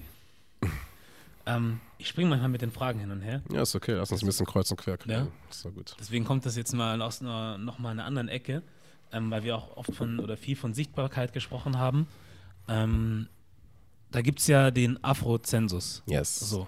Möchtest du vielleicht mal sagen, was das ist und was du davon hältst? So? Mhm. Also der Afrozensus ist ein ähm, Projekt von EOTO. Mhm. Ähm, es geht da, es ist die erste große Befragung äh, von schwarzen Menschen für schwarze Menschen und es geht darum, äh, also einmal natürlich unsere ähm, Erfahrungen mit Diskriminierung, äh, die äh, zu sammeln oder die irgendwie ähm, sichtbar zu machen, aber eben auch darum zu gucken, was macht schwarzes Leben in Deutschland aus. Ähm, wir fragen, wir haben da Fragen gestellt, wie zum Beispiel, okay, ähm, wie viele Menschen im Haushalt, äh, wie viele Menschen leben in eurem Haushalt, wie viele, wie viele Menschen, äh, wie viele Menschen hilfst du und so weiter, bist du ein Caregiver und so weiter und so fort. Mhm. Ähm, engagierst du dich jetzt auch ab, abseits von dem, was wahrgenommen wird als Engagement, also jetzt irgendwo äh, freiwillige Arbeit in einem Verein oder so weiter, ähm, sondern engagierst du dich zum Beispiel in deiner Kirche, engagierst du dich in deiner Community, in, äh, die, in, in, äh, auf Ebenen, die irgendwie nicht, wie gesagt, nicht wahrgenommen werden und so. Ja. Und dadurch wollen wir versuchen, sichtbar zu machen, was schwarzes Leben in Deutschland ausmacht. Ja. Aber natürlich geht es auch ganz klar um die Diskriminierungserfahrungen, die die schwarzen Menschen machen, in unterschiedlichen Bereichen im Leben. Ähm, und genau, die, äh, ja, die, äh, die Befragung äh, ist jetzt äh, geschlossen. Wir haben die fünf Wochen oder so offen gehabt. Die letzten fünf Wochen haben da mächtig Werbung für gemacht, haben, ähm, ich glaube, 3500 bis 4000 Leute daran teilgenommen mhm. und das auch äh, ausgefüllt. Und jetzt sind wir gerade dabei, das auszuwerten. Und auch da wieder auch unser gemeinsames Wissen, was eben einmal schwarzes Leben bedeutet in Deutschland, aber auch was eben antischwarzen Rassismus bedeutet und wie der sich auch auf unterschiedlichen Ebenen zeigen kann. Ähm, ja, das halt irgendwie äh, für alle sichtbar zu machen und dann eben auch diese Datenlage endlich zu haben. Ja. So. also macht ihr das nochmal irgendwann wieder? Also, wir werden das bestimmt nochmal machen. Der Gedanke ist, dass wir ähm, auch zeigen wollen, wie sich Dinge über, über die mhm. Zeit entwickeln. Mhm. Also wenn wir zum Beispiel jetzt äh, den Afrozensus 2020 haben und dann den Afrozensus 2025 haben und dann äh, sehen werden, dass sich an den Erfahrungen nicht so viel geändert hat. Ähm, Spoiler. So. Wenn wir das sehen werden, dann können wir halt auch aufzeigen, äh, eben wo die Defizite sind und dass diese Defizite, ähm, dass es festgefahren ist, ja. so auf eine Weise und dass halt irgendwie vielleicht neue, mutigere Maßnahmen getroffen werden müssen. Aber wo gehen wir dann damit hin, wenn wir das wirklich feststellen können, dass wir sagen können, hey, nach fünf Jahren ist es immer noch gleich oder wenn nicht sogar schlimmer? Wir haben jetzt die Informationen, mhm. aber wo gehen wir jetzt damit hin und wer muss die jetzt ernst nehmen? Weil die Leute können ja dann auch das in Frage stellen, woher die Informationen kommen, mhm. wie sie zusammengesucht wurden oder zusammengestellt wurden und so weiter und so fort. Ja. Also die Tatsache, dass wir das dann ja haben und an Leute rantragen können, ja heißt ja nicht, dass sie uns das abnehmen müssen. Nee, überhaupt nicht. müssen. Überhaupt nicht, überhaupt nicht. Also, dass es legit ist, dass das, das ist halt so gesehen unsere Aufgabe gewesen, als die Leute, die das äh, äh, initiieren, mhm. dass wir gucken, dass es datenschutzrechtlich äh, legitim ist und auch irgendwie den Bestimmungen entspricht, mhm. dass es äh, auch wissenschaftlich den Bestimmungen entspricht und so. Wir haben da auch zusammengearbeitet mit Citizens for Europe. Mhm. Das ist eine Stiftung, die das genau das macht, eben Daten zur Diskriminierung äh, zu erheben und auch zu überlegen, wie das auf eine, auf eine gute und wissenschaftlich fundierte Art und Weise gemacht wird werden kann. Mhm. Das ist also die Aufgabe, die, die wir so gesehen hatten. Was wir jetzt mit den Ergebnissen machen, das ist unsere aller Aufgabe. Das ist die Aufgabe von schwarzen Communities kollektiv ja. eben zu sagen, okay, wir haben jetzt diese Ergebnisse, wenn wir jetzt in die äh, äh Gespräche mit äh, politischen EntscheidungsträgerInnen gehen, wenn wir jetzt in die ähm, zu Journalistinnen gehen, wenn wir zu äh, überhaupt in die gesellschaftliche Debatte irgendwie mit reingehen, mhm. ist das eine Sache, auf die wir verweisen können. Weil das, was wir ja oft hören, ist, dass, okay, ja, hm, ist ja alles schlimm und so weiter, aber habt ihr denn auch irgendwas schwarz auf weiß? Ne? Das kommt dann so. Und in Deutschland ist ähm, eine, eine sehr absurde Situation, dass wir eben, was heißt, es ist absurd, es ist auch verständlich, dass wir so gesehen, dass es eine gewisse ähm, Scheu davor gibt, äh, ethnische Daten aufzunehmen, also Daten, die ähm, spezifisch irgendwie äh, gewisse Gruppen äh, zuge, zu, also ne, in, mhm. entsprechen irgendwie, mhm. aus der Geschichte heraus auch gewachsen natürlich. Ähm, aber die Daten, die wir brauchen, um Diskriminierung offenzulegen, sind ja nicht Daten, die jetzt sagen, äh, das ist Jeff, er ist ein schwarzer Mann und wohnt im Wedding. Ähm, und die sind auch nicht in staatlicher Hand, das ist auch ganz entscheidend, sondern die sind in unserer Hand. Mhm. Sondern die Daten, die wir brauchen, das sind Daten, die äh, kollektiv zeigen, wie schwarze Menschen zum Beispiel in der Bildung ähm, äh, benachteiligt werden oder abschneiden und wie sich das so gesehen im Verhältnis äh, äh zeigt. Ja. Und das sind die Daten, die wir brauchen, um eben ähm, auch Beweis, zu beweisen zu können und sichtbar und klar, klar zu machen, dass eben diese Diskriminierung stattfindet. Ja. Aber, weil du ja eben meintest, so, ne, selbst wenn wir das haben, was, bedeutet, was heißt das dann? Das heißt noch lange nicht, dass deswegen was passiert. So, ich weiß nicht, ob ich das jetzt eben gerade bei dem Podcast schon gesagt habe oder als wir gesprochen haben beim, beim Gespräch. Mach ich sage es auch gerne nochmal, mhm. dass der, ähm, die äh, Beispiele aus anderen Ländern, also aus den USA, wo ja sehr viele Daten, äh, ethnische Daten gesammelt werden, auch die Beispiele in, in England und so, ähm, ja zeigen, dass auch wenn man Daten hat, die ganz klar zeigen, dass schwarze Menschen disproportional von Polizeigewalt, von ähm, äh, Erschießungen durch die Polizei, äh, von äh, Diskriminierung, Arbeitsmarkt, Bildung, äh, disproportional hohe Anteile in Gefängnissen und so weiter haben. Mhm. Diese ganzen Daten sind ja da in den USA, mhm. aber trotzdem heißt das noch lange nicht, dass deswegen sich strukturell etwas ändert. Das Einzige, was das mit der Zeit vielleicht bringen kann, ist, dass eben diese, äh, diese, Heuchler, diese Heuchlerische, dass das exposed wird, dass das offengelegt wird. Ja. So, und das muss letztendlich bei uns in den Communities dazu führen, dass wir, so gesagt, bei uns das Feuer angeht. So, und dass ja. wir ganz klar diese Ungerechtigkeit sehen, ja. dass wir auch dann wissen, als Individuum, ich als schwarzer Mann weiß, Mensch weiß dann, ähm, das, was mir passiert, ist nicht eine Sache, die nur mir passiert. Mhm. Es gibt ja auch ganz viele schwarze Menschen, die jetzt nicht irgendwie in der Community angebunden sind, die nicht Zugang haben zu ähm, äh, gewissen Community-Wissen oder äh, Wissen, was Rassismus angeht und so weiter. Die sind dann ganz alleine und ganz, ganz fragmentiert irgendwie, sind wir so verteilt überall. Ja. Aber diese Menschen wissen dann auch, ey, das, was mir passiert, das sind keine individuellen Sachen, das sind Sachen, die uns allen in unterschiedlichen Formen oder in genau denselben Formen äh, ähm, auch widerfahren können und so. Ja. Und das hilft letztendlich, das ist für die Community ganz wichtig, ganz wichtiges Wissen, um ähm, auch bei uns in unserem Widerstand irgendwie stärker zu werden und nach vorne zu kommen. Ja. Also deswegen der Afrozensus oder auch ähm, unser Monitoring oder so, klar äh, werden wir den Bericht schreiben und wir werden irgendwie äh, dann schön auf Hochglanz und so weiter und das dann an die Ministerien und die ganzen, unsere ganzen Netzwerke geben oder so. Mhm. Aber für mich ist viel entscheidender, was für eine Community-Relevanz das hat. Ja. Weil wenn wir so gesehen kollektiv aufwachen, ähm, obwohl das Aufwachen ist so ein blödes Ding, aber wenn wir kollektiv auch sehen irgendwie, dass wir als schwarze Menschen eine Schicksalsgemeinschaft so sind, mehr oder weniger, ja. und äh, sehen aber auch, dass ähm, diese Diskriminierung eben äh, uns alle kollektiv betrifft, dann sehen wir vielleicht auch und ganz, ganz klar auch, dass wir auch so gesehen eine gewisse, eine gewisse Power unter uns haben. Wie wichtig ist es, dass wir als Communities zusammenarbeiten und uns auch verstehen irgendwie, nicht unbedingt als eins, ne? ich will den Individualismus, den äh, auch innerhalb von schwarzen Communities ist, auch die ähm, Heterogenität, und auch die Pluralität von, äh, von Meinungen und so weiter, will ich auf jeden Fall nicht runterreden. Ganz im Gegenteil, wir sind sehr, sehr divers und haben unterschiedliche Perspektiven und Lebenserfahrungen. Äh, mhm. Aber das, was uns ja eins sind, gewisse Erfahrungen, die wir in dieser Gesellschaft machen. Und wenn wir dieses Bewusstsein haben, dann können wir auch vielleicht kollektiv eben einen stärkeren Widerstand dagegen ja. äh, aufbauen. Und das ist auch zu einem gewissen Punkt das, was Schwarzsein für mich ausmacht. Schwarzsein bedeutet für mich nicht, dass wir äh, alle Hip-Hop hören und äh, alle irgendwie gewisse Sport mögen oder so weiter oder alle Schwarzen können nicht schwimmen und können aber dafür Fußball spielen, was auch immer. Mhm. Das bedeutet für mich alles nicht Schwarzsein. So, Schwarzsein ist keine, keine Kultur so gesehen oder keine Kulturpräferenz, sondern Schwarzsein ist eben ähm, eine Erfahrung, die man in dieser Welt macht natürlich auch der Bezug zu Afrika. So. Ja. Das sind die beiden, das sind für mich die beiden äh, Zutaten so gesehen zum Schwarzsein. Und diese Erfahrung, die wir machen, sollte uns eigentlich politisieren und hat es auch politisiert über die Jahrhunderte. Ich meine, guck dir, guck dir an, so gesehen, was es an, an Widerstand gab, so krasse Kämpfe einfach, mhm. äh, so die haitianische Re Revolution zum Beispiel ähm, oder äh, natürlich Assata Shakur äh, oder Nelson Mandela oder äh, Malcolm X und diese ganzen krassen Kämpfer. Mhm ähm, das macht auch Schwarzsein aus. Eben in, in the face of discrimination, so, also ne, so wirklich so Diskriminierung, äh, wirklich so da durchgehen zu müssen, durch diesen ganzen, ganzen Scheiß und durch den ganzen mhm. Hardship, aber trotzdem so gesehen, die Würde sich zu behalten und dagegen anzugehen und einen Widerstand dagegen zu, zu, äh, zu organisieren. Ja. Und der Widerstand kann auch unterschiedlich aussehen. Der Widerstand muss nicht nur in Form von, ähm, von jetzt irgendwie politischen Kämpfen, von auf die Straße gehen und so weiter sein.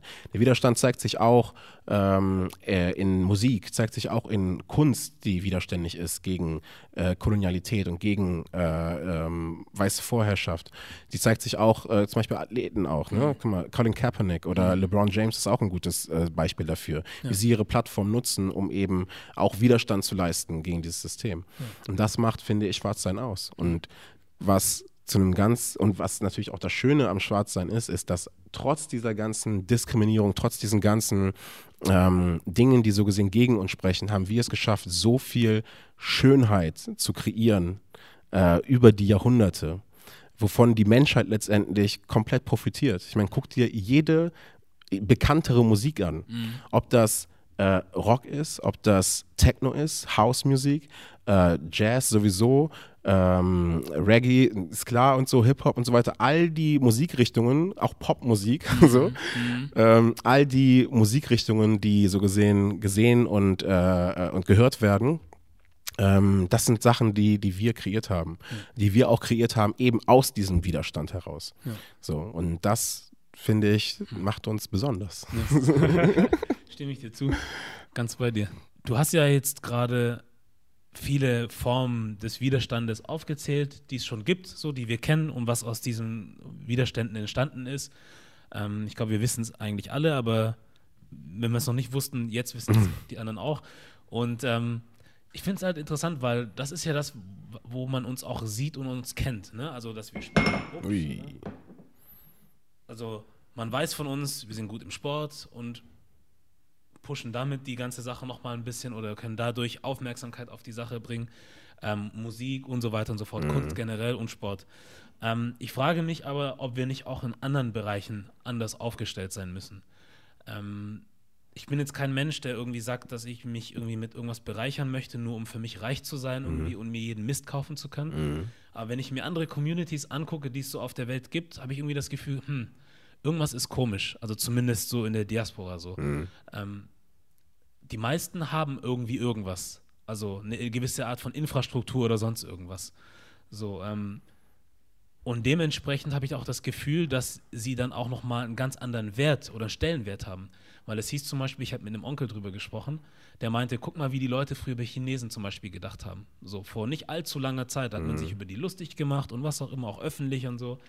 Ähm, macht man wahrscheinlich immer noch so hinter verschlossenen Türen oder sonst wo, aber man kann über sie denken, was man will, oder die Leute denken über sie, was sie wollen, aber was sie jetzt sich nicht mehr wegdenken können von China, dass China was zu melden hat auf der Welt. Oder dass Leute, die aus China kommen mit einer Bildung, einen Wert haben. Oder mhm. Leute, die aus Indien zum Beispiel kommen oder wo auch immer. Mhm. Man rechnet diesen Ländern oder den Leuten, die aus diesen Ländern kommen, einen gewissen Wert zu. Mhm. Auch wenn man ihr Aussehen vielleicht nicht mag oder was auch immer. Und ich habe irgendwie das Gefühl, wir haben das nicht. Ich habe irgendwie das Gefühl, wenn Leute uns sehen, ja, wir können tanzen, wir können dies und jenes, so, und die Leute oder die ganzen Kulturen weltweit oder äh, Länder, wie auch immer du es nennen magst, können sich auch was davon abschneiden. Das heißt, es gibt Rap überall auf der ganzen Welt, es gibt Pop überall das auf der ganzen Welt. Es wird einfach geklaut ja. und appropriated. So, alles gibt's, ja. so bis hin zu den Klamotten und bis hin zu den Haaren und was auch immer, wo mhm. ich nichts dagegen habe, sollen die Leute gerne machen. Aber Kriegen wir dafür die Props zum Beispiel? Mhm. Sehe ich nicht. Also das ist so, ich habe das Gefühl, wir sind so die Einzigen, denen man was wegnehmen kann oder wo man einfach vom Kuchen sich nehmen kann, aber sich nicht bedanken muss so. Mhm. und auch nichts zahlen muss oder sonst was. Und das ist halt die Frage für mich, reicht das für uns nur, in Anführungszeichen nur, künstlerisch und politisch aktiv zu sein oder müssen wir uns auch wirtschaftlich oder so irgendwie ein Standbein aufstellen, dass ja. wir dann, da, weißt du, weil wenn man sagt, okay, hier in Deutschland produzieren wir jetzt, keine Ahnung was, wovon jeder jetzt abhängig sein wird, so wie ein iPhone zum Beispiel mhm. oder sonst was. Oder Coca-Cola. So, da gab es auch mal Leute, die gesagt haben, ja, wir müssen die boykottieren. So, weil, jetzt, ich sag mal nur das, was ich gehört habe, ja, weil es ist in der Hand von Juden und was auch immer. Mhm. Okay, mag sein, weiß ich nicht. So. Aber trotzdem, die Leute trinken es doch trotzdem weiter, mhm. weil es ihnen einfach schmeckt. So. Mhm. Oder die Leute kaufen und essen trotzdem Sachen, weil es ihnen einfach schmeckt. So, die können sich das nicht mehr aus ihrer Realität wegdenken. Ja ich weiß nicht, ob wir nicht so irgendwie einen Wert schaffen müssen, dass man uns dann auch wirklich sieht und sagt, okay. Also ich glaube, ähm, dass dass wir so, also wie du das ja gesagt hast, dass schwarze Menschen äh, keinen Wert zugeschrieben wird und so. Das ist ja in erster Linie, das ist natürlich ein Problem, was uns trifft, weil wir äh, auf der on the receiving end sind, also auf der anderen Seite sind. Mhm. Aber das ist ja eigentlich das Problem so gesehen von den Menschen, die uns keinen Wert geben. Mhm. Deren, deren äh, ähm, verschobene äh, Ethik ist das eigentlich. Ähm, aber ich finde, das ist auch der Kern eben von was, was Black Lives Matter ja sagen will. Deswegen sagen wir Black Lives Matter, wenn schwarze Leben zählen, dann zählen halt auch alle Leben. Mhm. So, deswegen ist ja immer dieser, äh, wenn dann Leute sagen auf einmal All Lives Matter oder so weiter, mhm. das geht halt komplett am Thema vorbei, also beziehungsweise am Punkt vorbei, weil der Punkt eben ist, und das hat die Geschichte gezeigt, dass schwarze Menschen eben zu den mitgebeutelsten Menschen überhaupt in der Weltgeschichte gehören. Mhm. Ähm, und dass eben gewisse Formen von Rassismus und auch so dieses Besitzen wollen und so weiter, äh, besitzen wollen, ähm, äh, versklaven können und so weiter und so fort, dass das eben über Jahrhunderte gewachsene ähm, äh, Systeme sind, die auch fortbestehen immer noch ja. und eben auch dann dazu führen, dass wir dass schwarze Menschen eben oder auch afrikanische Länder in den Verhältnissen sind, in denen sie sind. Das ist ja nicht einfach zufällig gewesen. Das ist ja nicht einfach so, dass jetzt auch nach der, ähm, nach, so gesehen, äh, nach der Dekolonisierung, äh, nach der Kolonial, äh, Kolonialismus, mhm. ähm, dass dann irgendwie abgesehen wurde davon, äh, auch afrikanische Rohstoffe und Menschen weiter auszubeuten. Ganz im Gegenteil. Es wurden einfach viel, ähm, äh, noch, noch viel more sophisticated, ich muss die ganze Zeit auf Englisch gehen, die ganze Zeit so noch more sophisticated Systeme wurden entwickelt, um das zu machen, ohne dass es so gesehen so komplett offensichtlich ist und so weiter. Das heißt also, der, der, der fehlende Respekt und der, die Verachtung so gesehen für schwarze Menschen auf der ganzen Welt ist auf, einfach auf einem anderen Level, ist einfach nochmal noch, noch höher als irgendwie, also ich, ne, ich will nicht vergleichen zwischen verschiedenen Diskriminierungsformen und so, ja. aber ich würde schon sagen, dass schwarze Menschen kollektiv schon sehr krass getroffen sind von, von Diskriminierung ja. und das zeigt sich eben auch dann in dieser, in diesen prekären Verhältnissen, in denen wir immer wieder überleben müssen. Und jetzt in Bezug auf Deutschland, oder auch überall, es ist extrem entscheidend, dass wir äh, eine wirtschaftliche Macht haben. Aber ich würde so gesehen nicht sagen, wir so, wollen diese wirtschaftliche Macht haben, damit wir anerkannt werden und in unserem Menschsein so gesehen mhm. ähm, da gesehen werden, sondern wir müssen diese wirtschaftliche Macht haben für uns selber. Wir müssen diese wirtschaftlichen Strukturen haben für uns, damit wir uns unabhängig machen können von diesen ganzen abgefuckten Rassismus und von diesen ganzen strukturellen Benachteiligungen. Mhm. So, wenn wir uns einfach auf uns so gesehen verlassen könnten und unabhängig werden würden, dann werden, würden wir viel weiter kommen, als wenn wir andauernd danach streben, Anerkennung zu bekommen vom weißen Mann, Anerkennung zu bekommen von, äh, von diesen ganzen anderen äh, ähm, Ländern auf der Welt, die auch ganz oft äh, ja halt uns, uns oder schwarze Menschen ausbeuten. Ja. So, und ja. deswegen, antischwarzer Rassismus zeigt sich ja nicht nur jetzt in weißen Gesellschaften. Antischwarzer Rassismus zeigt sich in muslimischen Gesellschaften, mhm. zeigt sich in, auch in China zum Beispiel mhm. oder so. Das heißt also, überall auf der Welt finden wir antischwarzen Rassismus und diese selben Erfahrungen, durch die schwarze Menschen gehen müssen. Ja. Und ich glaube, die Stärke, die wir, also wo wir Stärke rausziehen, ist, wenn wir uns unabhängig machen, einmal von, wie gesagt, der, der Wertschätzung, aber auch wirtschaftlich unabhängig machen und unsere eigenen Community-Strukturen aufbauen. Das ist ja genau das, was jetzt auch die Black Panther zum Beispiel machen wollten. Das war genau der Gedanke auch vom, vom Malcolm X. Mhm. Zu sagen, irgendwie so, im Sinne von fuck those people. So, so, warum sollten wir uns auf die verlassen? Wir haben alles, was wir brauchen. Wir haben die Energie, wir haben auch die Ressourcen und so weiter und so fort. Wir haben alles da, was wir brauchen. Ja. Ich habe immer so eine, so eine Fantasie, so eine utopische Fantasie, mhm. dass irgendwann alle afrikanischen Länder einfach sagen, das war's. so, äh, wir schneiden uns jetzt ab von der Weltwirtschaft äh, mhm. und äh, konzentrieren uns nur noch auf uns. Ähm, natürlich würde das irgendwie, und dann habe ich immer so Fantasien, da fantasiere ich weiter. Okay, dann heißt es auf einmal irgendwann, alle schwarzen Menschen kommen zurück nach Afrika und wir sind jetzt nur noch self-reliant und so weiter. Und theoretisch würde das gehen, mhm. aber was natürlich dann darauf folgen würde, wäre extremes Leid, weil eben diese Abhängigkeiten da sind. Die Abhängigkeiten vom Westen, weil unsere ganzen, weil die Wirtschaften in, in afrikanischen Ländern darauf ausgerichtet sind, dass sie ausgebeutet werden können. Mhm. Ghana zum Beispiel. Ja Ghana ist ein, was Ressourcen angeht, ein reiches Land, sehr fruchtbare Böden und so. Der Großteil der, ähm, der Agrarwirtschaft in Ghana ist ausgerichtet für den Export. Ähm, Ghana ist gar nicht in der Lage, sich selber zu ernähren. Und das ist nicht, weil Ghana sich das ausgesucht hat, sondern weil das wieder au wiederum Auflagen waren von der Weltbank, gerade in den 80ern und 90ern, ähm, Auflagen waren, um Kredite zu bekommen, dass eben die, äh, die Märkte liberalisiert werden, wie gesagt wird. Aber was letztendlich ja nur gemacht wurde, ist, dass die Märkte geöffnet werden für deutsche Firmen, für europäische Firmen, amerikanische Firmen, damit die dort besser wirtschaften können. Das heißt also, diese ganzen Unabhängigkeit, äh, diese ganzen Abhängigkeitsverhältnisse äh, sind stark und äh, sind auch äh, betreffen halt auch Menschenleben.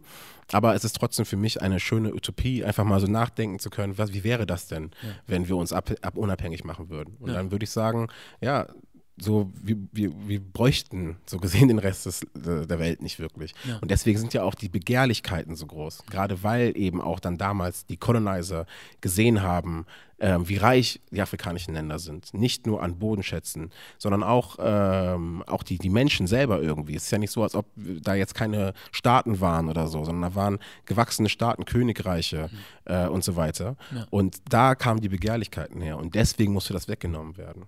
So. Und ich wünschte, wir könnten uns auch davon abhängig machen, also auch auf einer mentalen Ebene auch weiter davon abhängig machen, unsere, unsere Versta also Verstand auch weiter dekolonisieren mhm. und irgendwie sehen, äh, die Realität und die, die, die, die objektive Realität für das sehen, was sie ist, ja. nämlich eine, eine, eine Ausbeutungsmaschinerie, ja. die immer und immer weitergeht, wenn wir eben keine, keinen krassen Widerstand dagegen leisten. Ja. Ui, da sagst du was. ja, aber ich, ich, also für mich macht das alles schon Sinn. Ähm, ja, weil ich, ich kriege das halt so mit, wenn wir dann äh, ähm, darüber sprechen, über so antischwarzen Rassismus, dann gibt es halt so geteilte Lager irgendwie so. Dann gibt es halt so die eine Seite, die dann das für sinnvoll hält, zu sagen, ja klar, wir müssen uns irgendwie aufstellen, wirtschaftlich auch. Mhm. Und dann gibt es aber die andere Seite, die sagt, nein, äh, die Wurzel des Anti, also überhaupt des schwarzen Rassismus ist äh, wie sagt man nochmal, der Kapitalismus und so. Mhm. Deswegen mhm. sollten wir keine Reichtümer anhäufen oder was auch immer oder sonst was. Ja. Wo ich denke, ja, aber gut, auf der einen, also ich kann verstehen, ich glaube, die Wahrheit ist vielleicht irgendwo in der Mitte, keine mhm. Ahnung, aber was für mich ganz klar nicht geht, ist zu sagen, nee, wir bauen uns selber nichts auf, so und schwärzen, jetzt wollte ich es auch schon wieder sagen.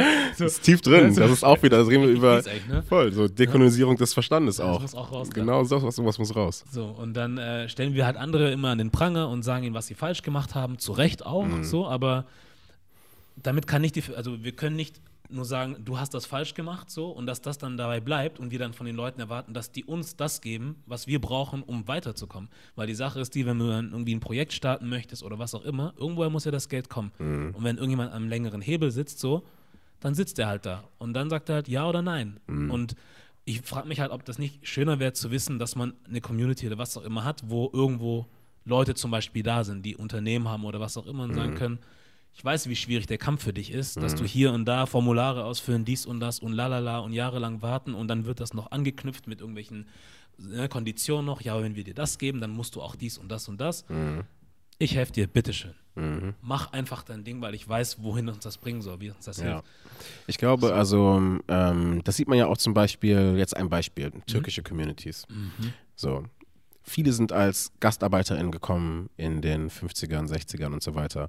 Und die waren also wirklich so, was die gesellschaftliche Hierarchie angeht, ganz, ganz unten. So ganz krass ausgebeutete Menschen. Es wird immer wieder ähm, so gesehen vergessen kollektiv, wie so eine Amnesie, dass es eben die GastarbeiterInnen waren, die dieses Land wieder aufgebaut haben. Mhm. So, das wird komplett irgendwie außen vor gelassen. Ähm, aber was halt dann, glaube ich, in den türkischen Communities dann irgendwann klar war, ist, okay, wir können hier in der dritten, vierten Generation sein, wir werden niemals akzeptiert werden als Deutsche. Ähm, wir konzentrieren uns auf uns und wir schauen auch, dass wir, wenn wir Kredite brauchen, dass wir diese Kredite auch von uns bekommen, weil wir sie zum Beispiel in deutschen Banken nicht bekommen, weil sie uns nicht glauben, uns nicht als kreditwürdig ansehen und was auch immer.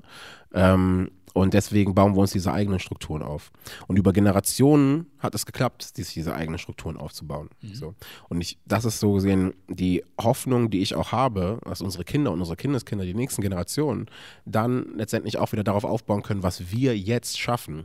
Und wenn ich jetzt zum Beispiel in äh, bei uns gucke, so, ich bin zweite Generation. Die sehr, sehr viele äh, schwarze Menschen sind erst in der zweiten Generation hier, obwohl äh, es gibt natürlich schwarze Menschen auch, die hier in der sechsten, achten Generation sind. Ja. Aber ich würde sagen, dass das der Großteil irgendwie erste, zweite, vielleicht noch dritte Generation oder so sind. Mhm. So, wir sind also so gesehen am, an, an Anfangszeit, uns hier zu etablieren oder auch unsere eigenen ähm, Strukturen zu etablieren.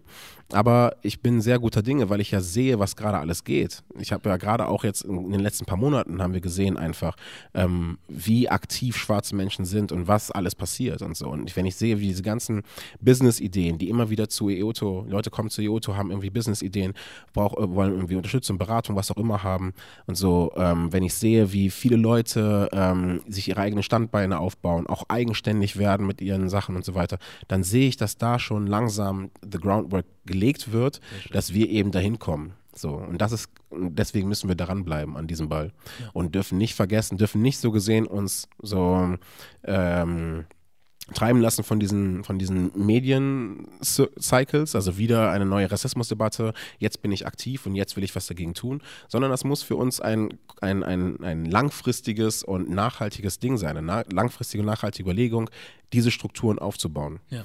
Und ich sehe das, wie gesagt, bei ganz, ganz vielen Leuten, dass das angekommen ist und dass sie es verstehen und dass sie vor allem auch eben auch wenn sie dann so Businesses starten oder so, die schwarze Perspektive nicht außen, außen vor lassen. Ja. Und das stimmt mich sehr froh. Ja. Aber was du auch eben gesagt hast, war ja ähm, die Verbindung zwischen ähm, Kapitalismus und äh, Rassismus. Mhm.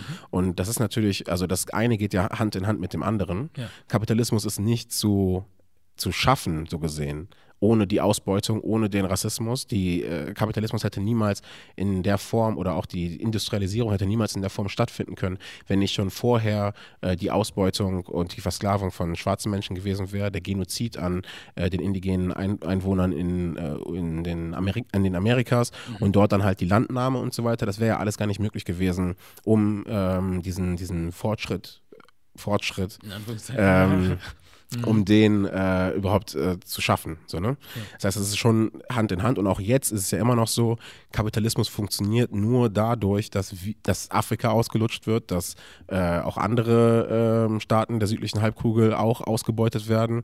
Ähm, das ist die, die Wirkungsweise. Da sind wir wieder bei dieser Wirkungsweise von System. Ja. Das System ist nicht kaputt, das System funktioniert so, wie es intendiert ist.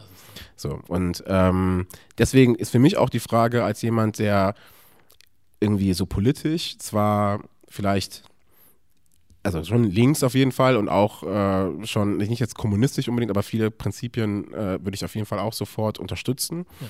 aber gleichzeitig natürlich auch hier iPhone mhm. und so weiter und so fort natürlich auch voll drin bin im Kapitalismus, ja. da ist für mich natürlich auch die Frage, okay, wie können wir äh, auf eine nicht gewaltvolle Art und Weise wirtschaften? Ja. Und gerade wenn wir jetzt unsere Strukturen aufbauen und schwarze Menschen so gesehen auch diese Wirtschaftsmacht aufbauen, ist das eine Sache, die bei uns auch immer im Hinterkopf sein muss. So, ja. wie kriegen wir es hin, ähm, eben diese wirtschaftlichen wirtschaftlichen Power zu haben, ohne unsere eigenen Leute am Ende auch ausbeuten zu äh, können. Mhm. Das ist eine große, große Frage, vor allem bei einem System, was so weltumspannend ist wie, äh, wie Kapitalismus. Ja.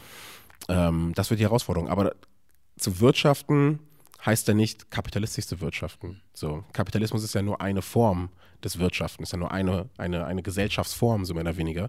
Jetzt geht es auch an uns, dekoloniale ähm, antirassistische und nicht ausbeuterische Systeme zu schaffen. Oder selbst wenn es keine, keine Systeme sind, keine weltumspannenden Systeme, aber Strukturen innerhalb dieser Systeme zu schaffen, ja. die eben nicht das immer wieder reproduzieren. Ja. Das ist die große Herausforderung für uns. Gucken wir mal, wie wir, da, wie wir das meistern oder wie wir da vorankommen. Mhm. Ähm, ich habe es ja vorhin auch schon gesagt gehabt, als wir gesprochen hatten, ähm, dass ich das Gefühl habe, dass das Internet, obwohl es ein Fluch und Segen zugleich ist, mhm. irgendwie trotzdem dazu geholfen, also da, dabei getragen hat, irgendwie ein Licht auf diese Sachen schneller zu werfen, als Voll. es früher zum Beispiel gewesen Voll. ist. Ich hatte ja vorhin gesagt, äh, um irgendwie was filmen zu wollen oder sonst was machen zu können, haben unsere Eltern sich, also die hätten sich eine Kamera für 20.000 Mark kaufen müssen. Wenn wir jetzt ein iPhone haben, mit dem wir alles filmen können, sprich, wir können die verschiedensten Geschichten jetzt erzählen. Wir können morgen zum Beispiel entscheiden, dass wir eine Sitcom machen wollen oder sowas, mhm. wo halt schwarze Schauspieler sind oder auch äh, äh, Schauspieler halt mit BPOC-Hintergrund so. Mhm. Das sind Sachen, die wir jetzt machen können und wir mhm. haben jetzt auch Plattformen, wo wir das veröffentlichen können, mhm. ohne jemanden fragen zu müssen, ob wir das mhm. dürfen oder nicht. Ja. Ähm, wie siehst du so Social Media als, als Werkzeug oder als was auch immer das ist in dieser ganzen Geschichte?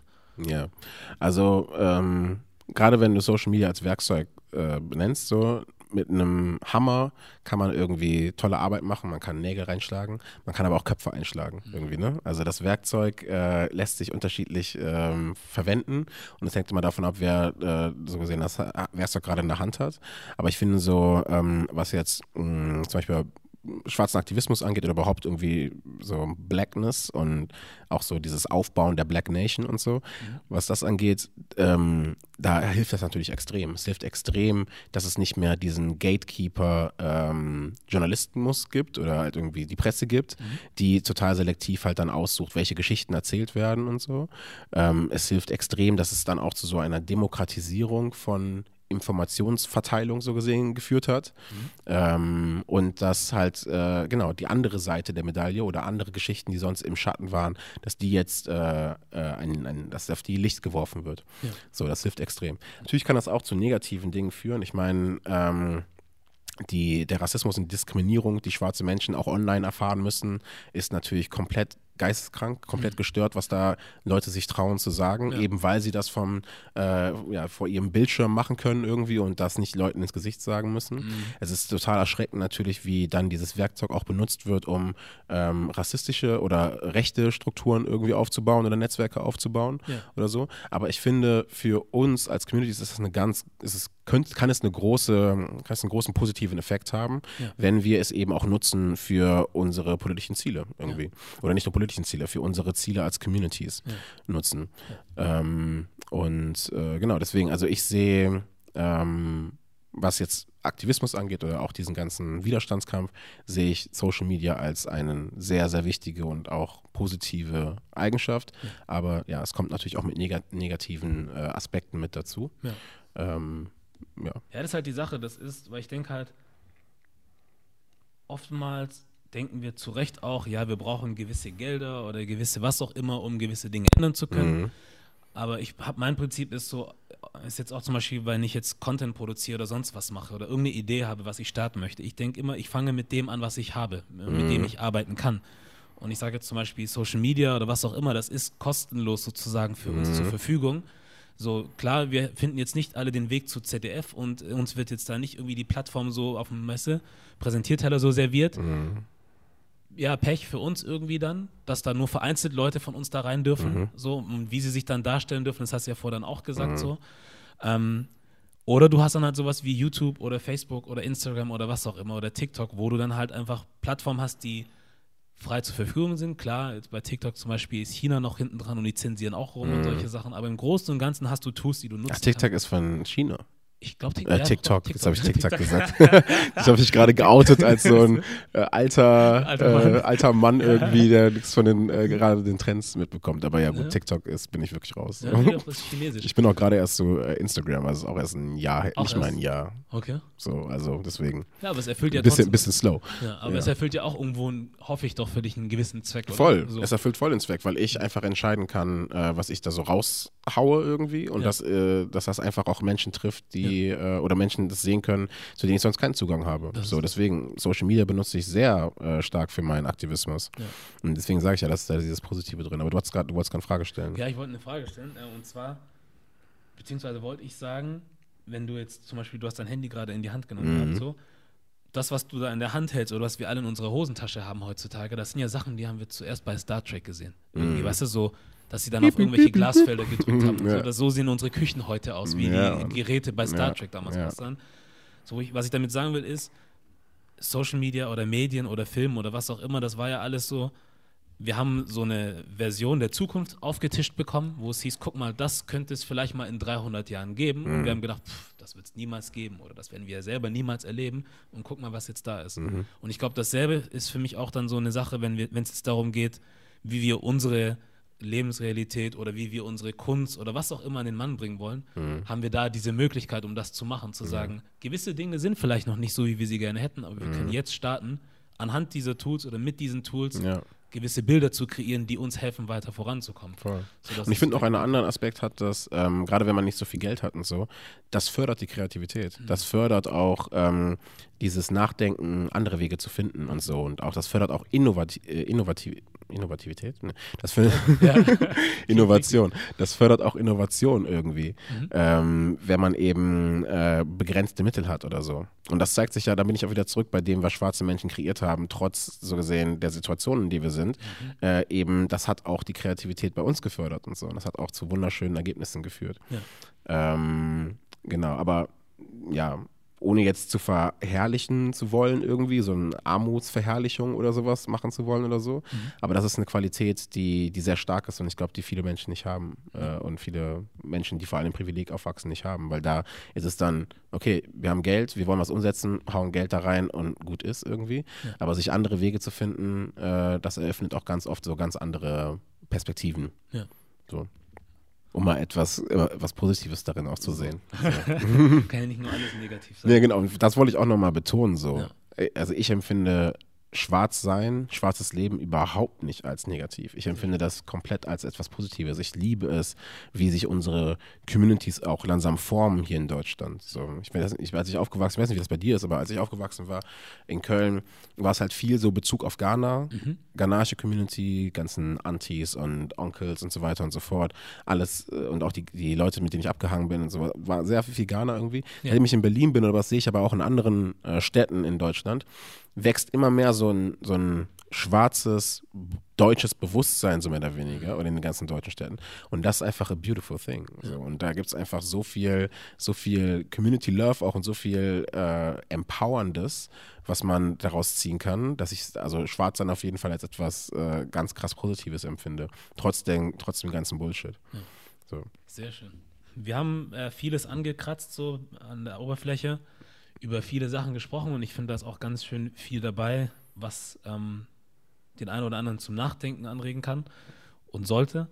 Ähm, was ich eigentlich immer auch ganz schön finde, ist, wenn wir irgendwie auch anfangen, ein bisschen so Lösungsansätze rauszugeben. Mhm. So, und ich will jetzt nicht sagen, dass du die Antwort hast für alles so, mhm. aber du hast ja auch Habe ich nicht. So, ganz schnell klargestellt. Aber ich meine, du bist ja auch ein Teil der Gesellschaft, wie ich und wie viele andere auch und am Ende des Tages entscheidet ja eh nicht ein Mensch, wie was richtig zu laufen hat, sondern wir entscheiden das gemeinsam. Mhm. Deswegen ist es auch interessant, glaube ich, verschiedene Ansätze zu hören, was Leute denken, was man machen kann. Ja. So, um weiterzukommen. Und du hast es zwar auch hier und da schon erwähnt, klar, aber ob du vielleicht irgendwie noch irgendwelche konkrete Dinge im Kopf hast, die wir auch jetzt in naher Zukunft alle machen können. So. Wir als schwarze Menschen, genau. Was? Wo man nicht irgendwie darauf warten muss, dass hoffentlich in zehn Jahren jemand was macht, sondern was wir jetzt aktiv machen können. Also ich glaube, es ist wichtig, das zu verstehen, was einem unterdrückt irgendwie. Ich glaube, es ist wichtig, dass schwarze Menschen sich einmal, also das Internet nutzen und auch diese ganzen Möglichkeiten äh, nutzen, eben, äh, die aufgrund von Social Media oder so weiter sind, diese ganzen Zugänge, die jetzt da sind, um sich zu bilden, um sich auch so ein bisschen zu entbrainwashen irgendwie zu verstehen, wie diese ganzen Systeme funktionieren und die auch dann auch mit daran zu arbeiten, äh, sie zu dekonstruieren mhm. und so. Das ist, glaube ich, eine Sache, die, die kann jede Person machen. Es gibt so viele Angebote, äh, ob es jetzt Bücher sind, ob das ähm, Podcast, Hörbücher, was auch immer sind. Also jedes unterschiedliche Medium, was irgendwie äh, dich anspricht oder jetzt Kunst und Kultur und so weiter. Aber ich glaube, die Zeit ist vorbei, in der die Zeit ist vorbei, aber äh, es ist höchste Zeit, dass wir so gesehen raustreten aus diesen, äh, aus diesen individualisierten äh, Dingen, diese individu individualisierten Erfahrungen, so, das sind Sachen, die mir nur passieren, sondern verstehen, dass es kollektiv ist. Und dann aber auch, dass ähm, wir irgendwie ähm, es gibt viele, es, nicht viele, es gibt aber viele schwarze Menschen, die vielleicht sagen, äh, so Diskriminierung, das betrifft mich nicht oder Rassismus betrifft mich nicht, weil sie vielleicht selber auch in einer privilegierten Situation sind, dass sie in dem Ort, in dem sie sind oder in der, in dem, äh, in der Bubble, in der sie sich bewegen, so gesehen, das nicht äh, akzeptieren oder nicht, nicht selber, sorry, nicht äh, ähm, wahrnehmen oder selber erleben. Mhm. Ähm, aber es geht, glaube ich, auch sehr darum, eben sich solidarisch zu zeigen, ähm, sich irgendwie auch äh, als eine Schicksalsgemeinschaft, sage ich immer, zu, mhm. zu verstehen, ähm, um eben dieses Bewusstsein zu haben und auch diese, dieses, diese, diese Alertness, also ne, so wach zu sein und zu sagen, ähm, genau, wir müssen, das ist ein Problem, was wir angehen müssen, kollektiv. Und das ist auch, viel liegt das in, in, jed, in der Hand von jedem und jeder Einzelnen. Ja. Ähm, und wenn es so gesehen ähm, Lückenswissen gibt oder man nicht weiß, wo man nachgucken muss, gibt es auch Organisationen, die einen darauf hinweisen können. Also es gibt dieses Ding und es ist eine Verantwortung, die wir als schwarze Menschen, finde ich zumindest, die, der wir gerecht werden müssen. Ja. So, das ist eine Sache, die jeder schon, jede Person machen kann. Ähm, auch so dieses ähm, ja, Verantwortung einmal für sich übernehmen, was jetzt seine eigene, sein eigenes Verständnis von Rassismus angeht, aber auch Verantwortung übernehmen, was eben den Leuten in deiner Community angeht, was deiner Familie angeht und so weiter und so fort. Ja. So, das sind da, so gerade äh, als jemand, der jetzt in der zweiten Generation ist oder dritte Generation oder was auch immer, wir sind gegenüber unseren Eltern, Großeltern, die nach Deutschland migriert sind, einfach in einer privilegierten Situation. Und wie können wir dieses Privileg auch nutzen, um letztendlich diesen Menschen, die direkt in unserem Umfeld sind, auch zu helfen und sie zu unterstützen. Ja. Auch das ist wieder so ein Verantwortungsding, wenn man ja. so möchte. Ja. So, das sind Dinge, die man ohne Geld, die, also ohne viel Geld zumindest, die man machen kann. Ähm, dann gibt es natürlich andere Möglichkeiten, die man machen kann. Äh, die Angebote nutzen, die da sind. Also äh, bei EOTE zum Beispiel haben wir diese Antidiskriminierungsberatung, mhm. äh, Each One. Und da können Leute dann hinkommen. Das heißt also, wenn dir ein Diskriminierungsfall passiert oder so und du auch noch in Berlin bist, mhm. das ist jetzt erstmal nur auf Berlin bezogen, ja, dann nutzt die Angebote, die dort sind. Dann komm zu unserer Sprechstunde oder so weiter. Erzähl von deinem Fall. Wenn du etwas siehst oder etwas dir ähm, äh, widerfahren ist oder so weiter und du jetzt nicht unbedingt eine Beratung brauchst, dann melde den Fall. So, damit wir das dokumentieren können und so. Das heißt, mhm. unterstütze äh, auch irgendwie uns schwarzen Organisationen, Zivilgesellschaft in unserer Arbeit, um das sichtbar zu machen, um eben der Politik aufzuzeigen, wo die Lücken sind. Ja. Das kann auch jeder machen. Oder wenn du Zeit hast und die Möglichkeit hast, dann äh, engagier dich. Wenn du ähm, dich engagieren möchtest in der Zivilgesellschaft, gibt es äh, Organisationen wie ähm, ISD, EOTO, ähm, Kollektiv deutscher, ähm, afrodeutscher Frauen, äh, N-Wort stoppen, äh, so viele unterschiedliche äh, Organisationen, die urbane, was auch immer, äh, so Organisationen, zu denen man hingehen kann und dann freiwillig arbeiten kann. Mhm. Äh, wenn du dir sagst, okay, ich möchte aber lieber ähm, in eine Partei gehen oder so, trau dich. Warum nicht? So, trau dich dorthin zu gehen. Ähm, natürlich, ich kann verstehen, warum viele Leute davor abschrecken, in eine Partei zu gehen, weil das einfach die weißesten Organisationen überhaupt sind und vor allem, wenn es halt, wenn Whiteness und Macht zusammenkommen, ist das auf jeden Fall eine sehr, sehr schwierige Kombination. Ja. Aber es gibt zum Beispiel, es gibt Netzwerke. So, es gibt Netzwerke wie Bund Grün. So, wenn du Bock hast äh, in, auf Parteipolitik, warum dann überleg dir das doch mal. Das wäre doch mal eine Sache, die man sich angucken kann irgendwie. Ja. Aber so oder so müssen wir aktiv werden. Wir müssen irgendwie rauskommen, auch aus diesen, äh, auch durch Strukturen gewachsene ähm, Passivität irgendwie mhm. und aktiv unser Leben gestalten und aktiv irgendwie sagen, okay, das passt mir hier nicht, dann leiste ich Widerstand. Und Widerstand kann man auf so vielen unterschiedlichen Ebenen leisten. Und das ist das, was man ganz konkret machen kann. Ja. So.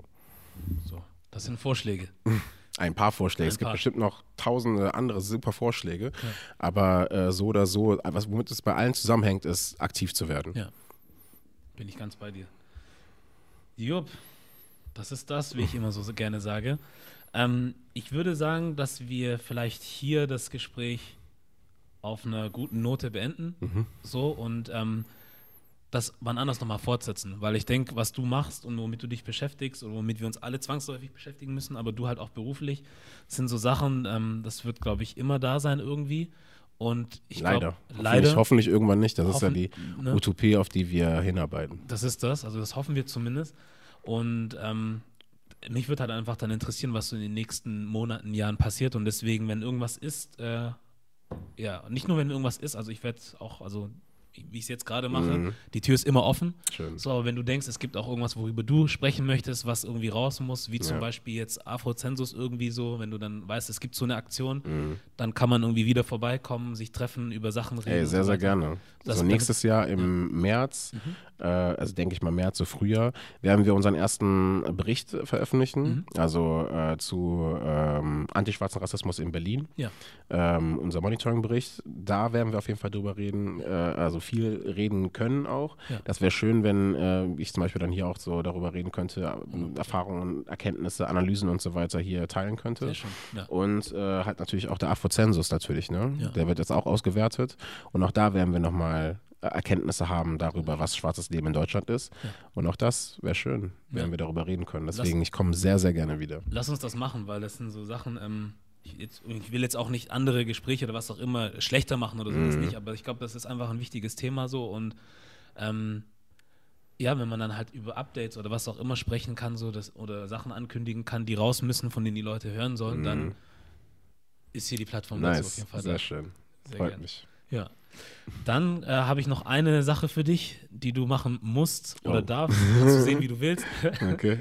ähm, die bekannte Frage, was Made in Germany für dich heißen könnte. So in deinen kurzen Worten. Made in Germany äh, ist für mich irgendwie vielseitig, Vielseitigkeit.